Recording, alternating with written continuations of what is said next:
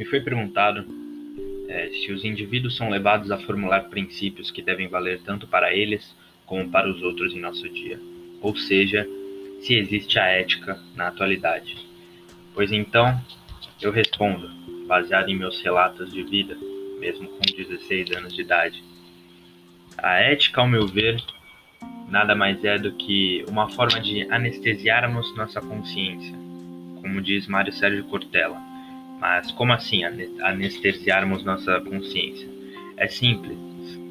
É, vivemos em um mundo repleto de princípios e de grupos, de bolhas sociais. E a partir do momento em que é, passamos a aceitá-los, passamos, numa visão geral, a ser éticos.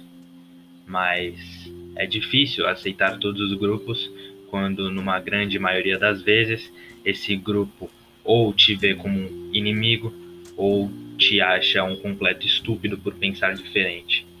E está aí a maior dificuldade de ser ético hoje em dia.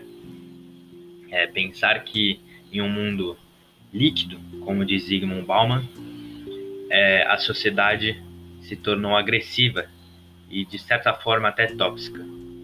É, o maior exemplo disso é uma das redes sociais, como o Twitter, por exemplo, onde qualquer coisa que você fala ou deixa de falar, você pode estar tá correndo o risco de ser cancelado, como eles, mesmos, como eles mesmos dizem. Pois então, eu acredito que a ética nos dias de hoje ela é muito individualista ou no máximo focada nas bolhas sociais e pouco no mundo como um todo. É, afinal, somos todos diferentes e isso é bom, é necessário mas a partir do momento que se cria éticas individuais ou por bolhas sociais, é necessário também que exista uma ética global para que não haja essa sociedade pautada no ódio mútuo. Essa é a minha resposta.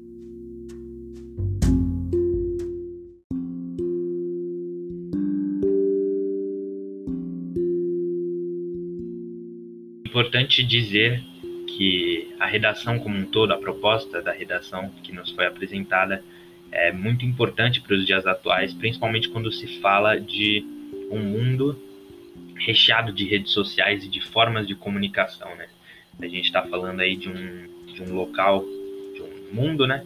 Onde as pessoas estão a todo momento conectadas e, consequentemente, estão a todo momento dentro de suas bolhas, conversando a partir de seus princípios, sem ao menos dar uma pequena atenção para princípios de outras bolhas. E esse é o pior e o principal problema da nossa sociedade, é a dificuldade de se ouvir de conversar com o outro. E aí fica a minha crítica em, em como a ética é vista atualmente e fica o meu agradecimento pela oportunidade de poder descrever sobre esse assunto em uma dissertação argumentativa. Forte abraço.